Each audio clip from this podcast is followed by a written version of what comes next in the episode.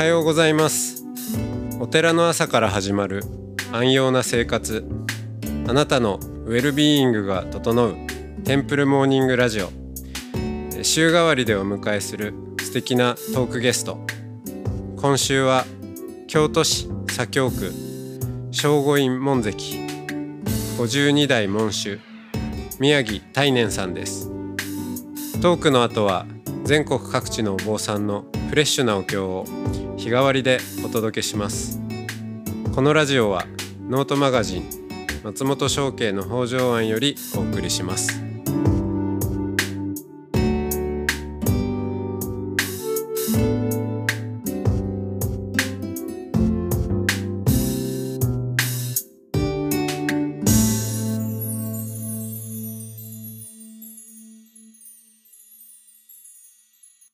おはようございます、はようございます。はい、えー、今日はあ正五院門跡のおご門主、えー宮城大念さんと、えーおしゃべりをさせていただきます。よろしくお願いします。こちらこそどうぞ。ありがとうございます本当に、はい。えーこのラジオは台本もなくえー始まるんですけども。はいあのーこちら正五院にといえば、どうでしょう皆さんあのまあこれラジオを聞いてくださってる方はもちろん京都以外の方も多いので正五院というと、えー八橋うん。がやっぱり、えー最初に思い浮かべられるところですかね。うん。まあ、八橋と我々にしてみると、おもっと古くから大根という。大根ですね。はい。正五院大根。うあまあちょっとそういう丸っこい。う。うん、生まれこい大根ね。もともとは、しかし、正五院で産したんじゃなしに、よそで産したものを、おここの地で持ってきて、えー改良したっていうふうには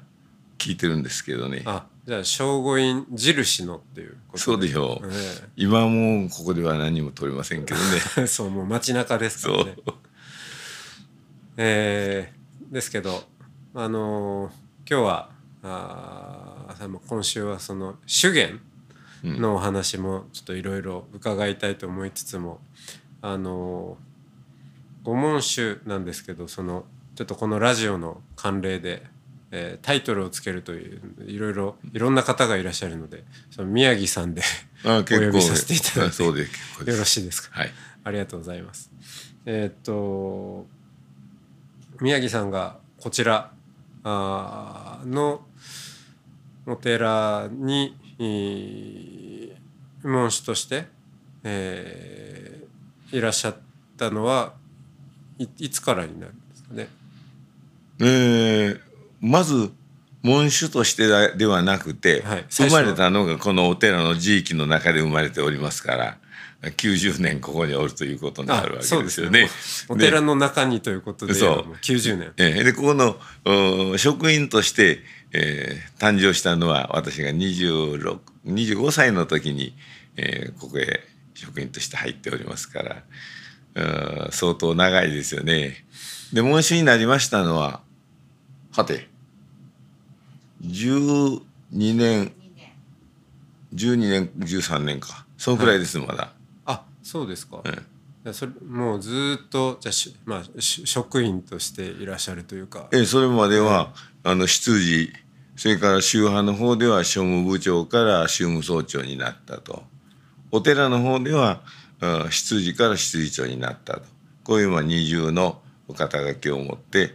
で門主になりますと官長宗派の方では官長といいお寺の方では門主というふうになるんですね。あそうですねその宗派の組織と、えーお寺ここの正五院、えー門跡のお寺とが、まあ、両方あるわけです。そうそうそう。うん。えーっと90年90年前にここで、えーということは今から遡ると昭和6年昭和6年1931 1年31年、ちょうど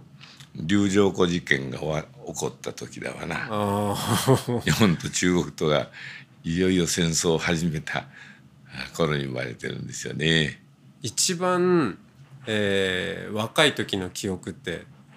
どどんなどんな記憶ですか？一番若い時っていうのは、はい幼い。幼少の。あそうですそうです、そうね、えーとにかく戦争ごっこっていうのが流行りましてね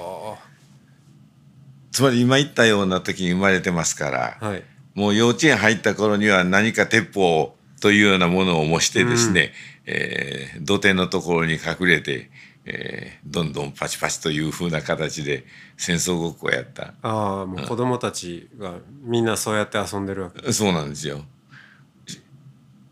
まだ小学校へ行ったかどうかという時に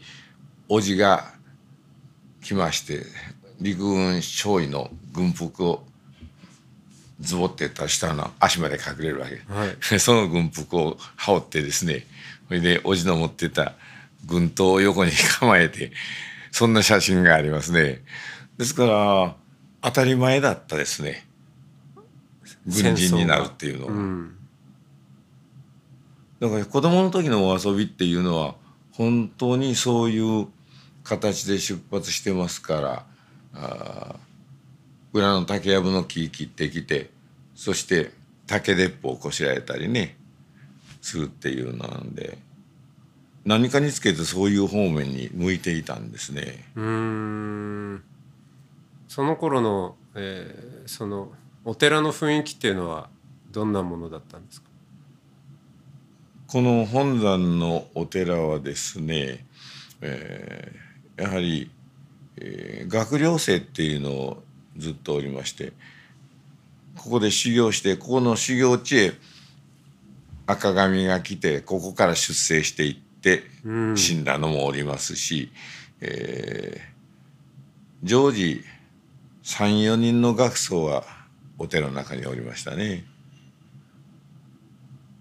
そしてもともとがうん修験の、まあ、明治までは宮様がお住まいのお寺であったけれどもあ宮様がうん明治維新でおられなくなって、あそしても門跡ですから、うん、えそして修士の最も大事な修行の方法である道である修験道も停止されたわけでしょう。だから戦争中というのはですね修験道で修験宗じゃなかったんです。あの戦後修験宗に返り咲きましたけれどもおそれまでは、えー明治から戦争終わるまでは、えー天台宗にあやはり天台宗。所属させられた。三井寺の松に入りましてね、はい。ですからまずお寺っていうのは天台の教門をお学ぶ。もちろんお宮様の時代から教義は天台の教義なんですけども天台の方の一員になりましたから修行僧も天台の方で認められなければならないし私が得道した時も私のお得道のお証明者は天台宗のおお雑さんがうん。得道の証明者になってくれるとこういう形なんですよね。うん。あのとするとやっぱりこう話をお明治以前まで 戻さないと。そうなこう修験にこう触れていけないわけですけども。そうなんですね。ええ。えーと天台になる前ですね、えーはその以前もちょっと伺いましたけどすごいたくさんのこう修修験の行者さんたちがあのに日本全国にうん。いて、えーそしてそういう方たちのお総本山であり、えーまあ、かなりこうなんでしょう。今の宗派っていう形とはちょっとこうひ人の数もおこう全国のネットワークも違ったっていうこう伺いましたけど。そうね。あのまあ人数で言えばね修験者って言われるのはその明治の当時で、えー、大体1718万あったと言われるんです。で正午院の祭りだけでも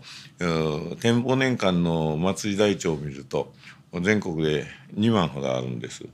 末時で2万ですもんね、はい、でまあ一つの祭りにそう多くの修験者はおりません、ええ、修験者っていうのは大体その土地その土地の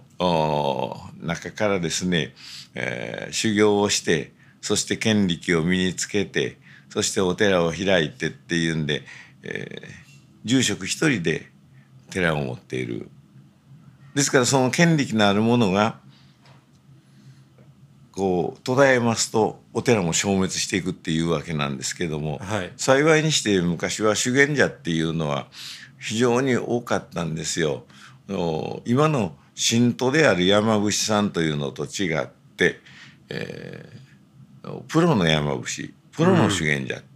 ですからお寺でまあ家事祈祷をする家事祈祷をして一つの例から言えば、えー、漢方などもね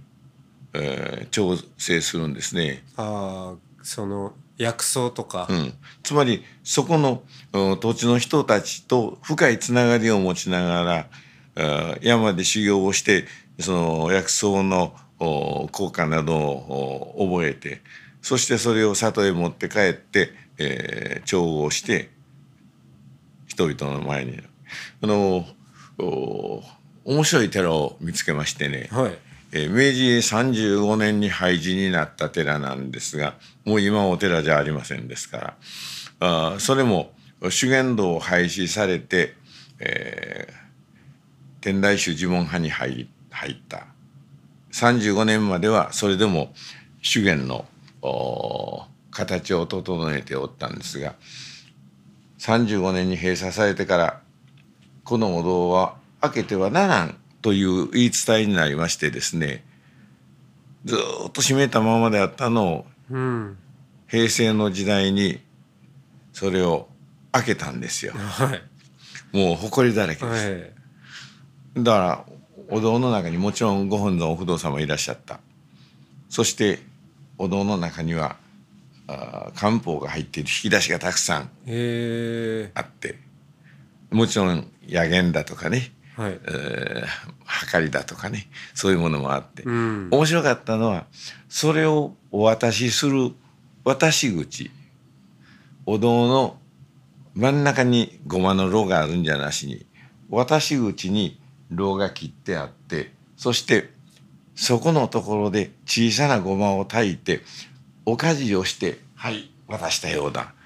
窓口が残ってたんですよ。だから山伏っていうのはそういうふうな、まあ、一つの例ですけれども山に修行をする里にあってはそのような活動もしていた、うん、もちろん地域で、えー、お祓いをしてほしいとかあいうふうな依頼があれば出て行ってもちろん家事祈祷をすると。いうような中に。ところがあの明治になってくるとあのもちろん東洋医学は、えー、こう廃されていくわけですよね。うん、そういう中で、えー、薬剤なんなんとか法なんとか法になるんでしょうね。おそらく国の法律に触れるんでしょうね、うん、薬をそのように扱って宗教的な家事をして渡すっていうなのはやっぱり公には認められんようになっていくんでしょまあいろいろなあの近代化していく町の中で後継の問題もあったろうし途絶えるんですね。まあ、そういう一つの例がありましてね昔の山伏っていうのはそういう具合にあの地域に、えー、密着した生き方をしていた。山では修行するが里へ戻ってきて生活する時には密着しているもっともっと上代にはそういう里に定着するんじゃなしに修験者っていうのは全国を遊行して回った、という形らしいんですけれども。江戸時代にはもう山伏は里に定着しますから。大なり小なり、えー、というか大の方ですね、はい、村村で家事祈祷とまず子供が生まれると一旦お寺へ預かる。うん。鳥子って言うんですよね。あ鳥子うん、取る子供って、はい。そしてお寺へ預かってお寺で一定期間、まあ、育てるのはむあの産んだ母親が来るんでしょうけれどもお寺に預かってそしてからまた返すと。あーそんなし習慣があるんだ、あるんです。今はもちろんないですよ。あええええ。今は聞いたことないですけど、はいまあ、そういう、ん。あの生まれた時からうん。山伏のそういう習慣の中に生活を持って入ってくる。そうした山伏がもう17万を超えるような、えー全国にいらっしゃる、正午の祭りだけで、まあ、2万5千円。ですから修験者っていうのは正午祭りじゃなくてはい。全国にあるわけですから真言系の山伏、はいはい。それから天台系の山伏でも、えー今で言えばえー出羽三山とかあ。あるいは宝満山とかあー九州ですけどね。そういったところにあるわけですがまあそういう山伏を全部集めるとそのくらいあった。もう全国人口が3,000万から4,000万ぐらいの人口の時にそれだけの資源の小さな寺院があったというのはこれは大変な数だと思いますね。うん。そうですね。人口比でいうと200人に1人は、うん、取れてえーこんなですね、えー。まあ、そういうふうなあのお時代は明治の初年で終わるわけです。うんいやちょっと興味深いです。ありがとうございま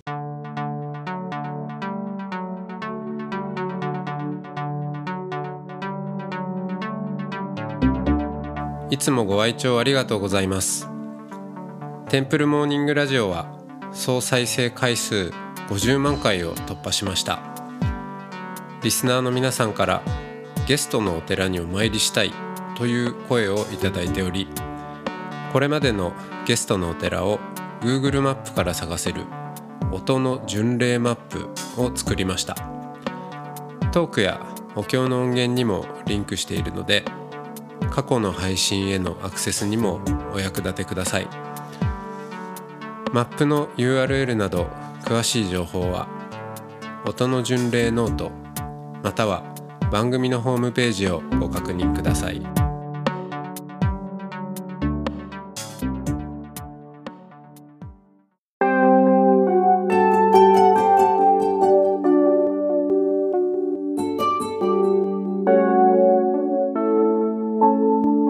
ここからは音の巡礼のコーナーです。全国各地のお坊さんのフレッシュなお経を日替わりでお届けします。登場するお経やお坊さんに関する情報はノートマガジン音の巡礼をご覧ください。トークゲストへのメッセージやお経の感想などもノートマガジン音の巡礼ウェブサイトのコメント欄でお待ちしております。それでは今朝も音の巡礼へいってらっしゃい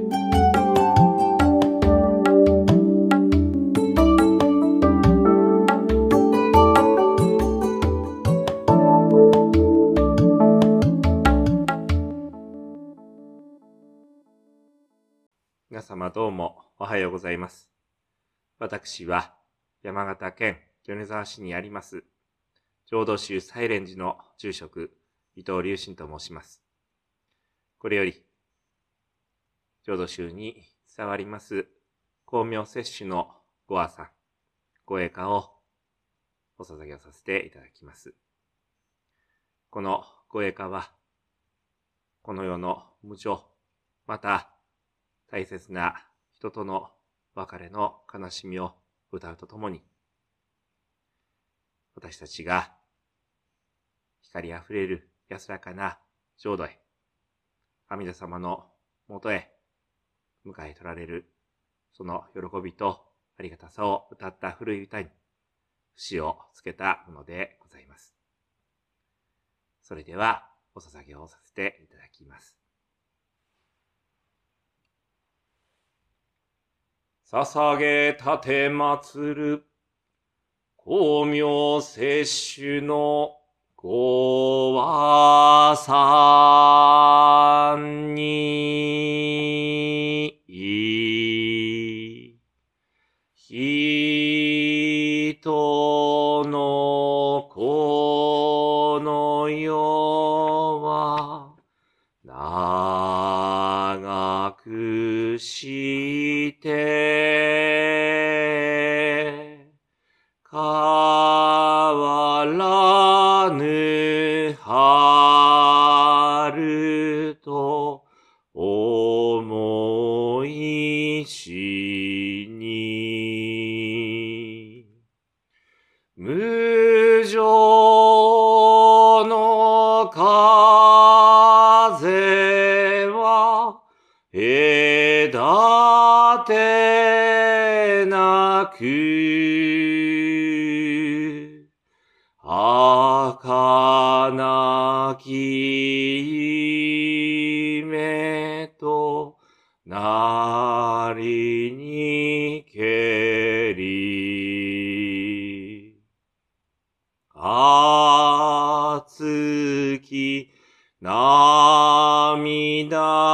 の真心。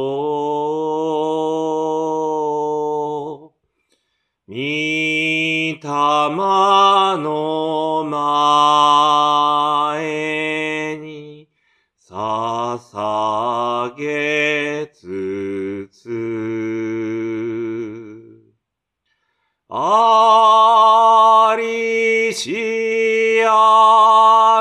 日の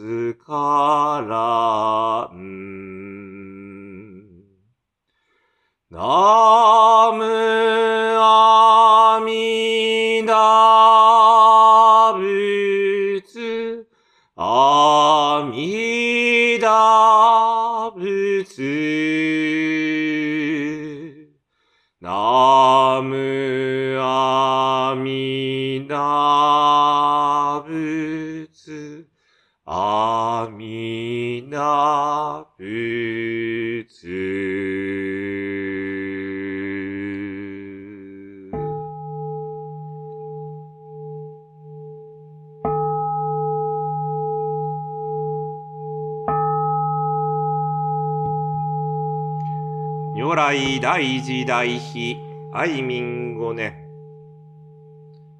天芸和順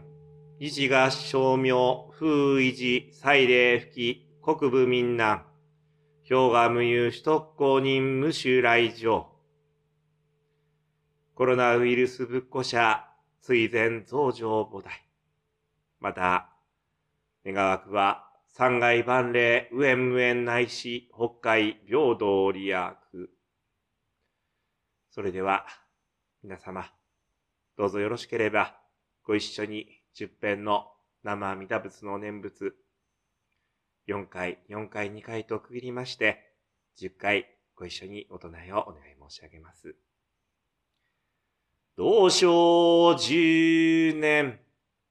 ナムアミダブナムアミダブナムアミダブナムアミダブナムアミダブナムアミダブナムアミダブナムアミダブ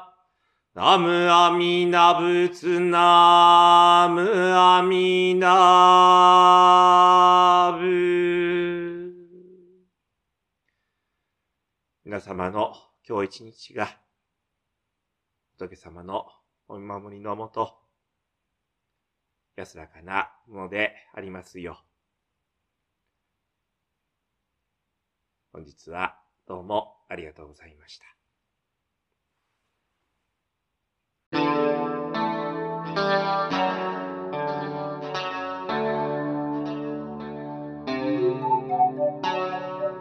このポッドキャストはノートマガジン松本紹圭の方丈庵よりお送りしました。お経コーナーはノートマガジン音の巡礼のご協力でした。ゲストへのメッセージや番組の感想などはそれぞれのノートのコメント欄にてお待ちしております。それではまたテンプルモーニングラジオでお会いしましょう。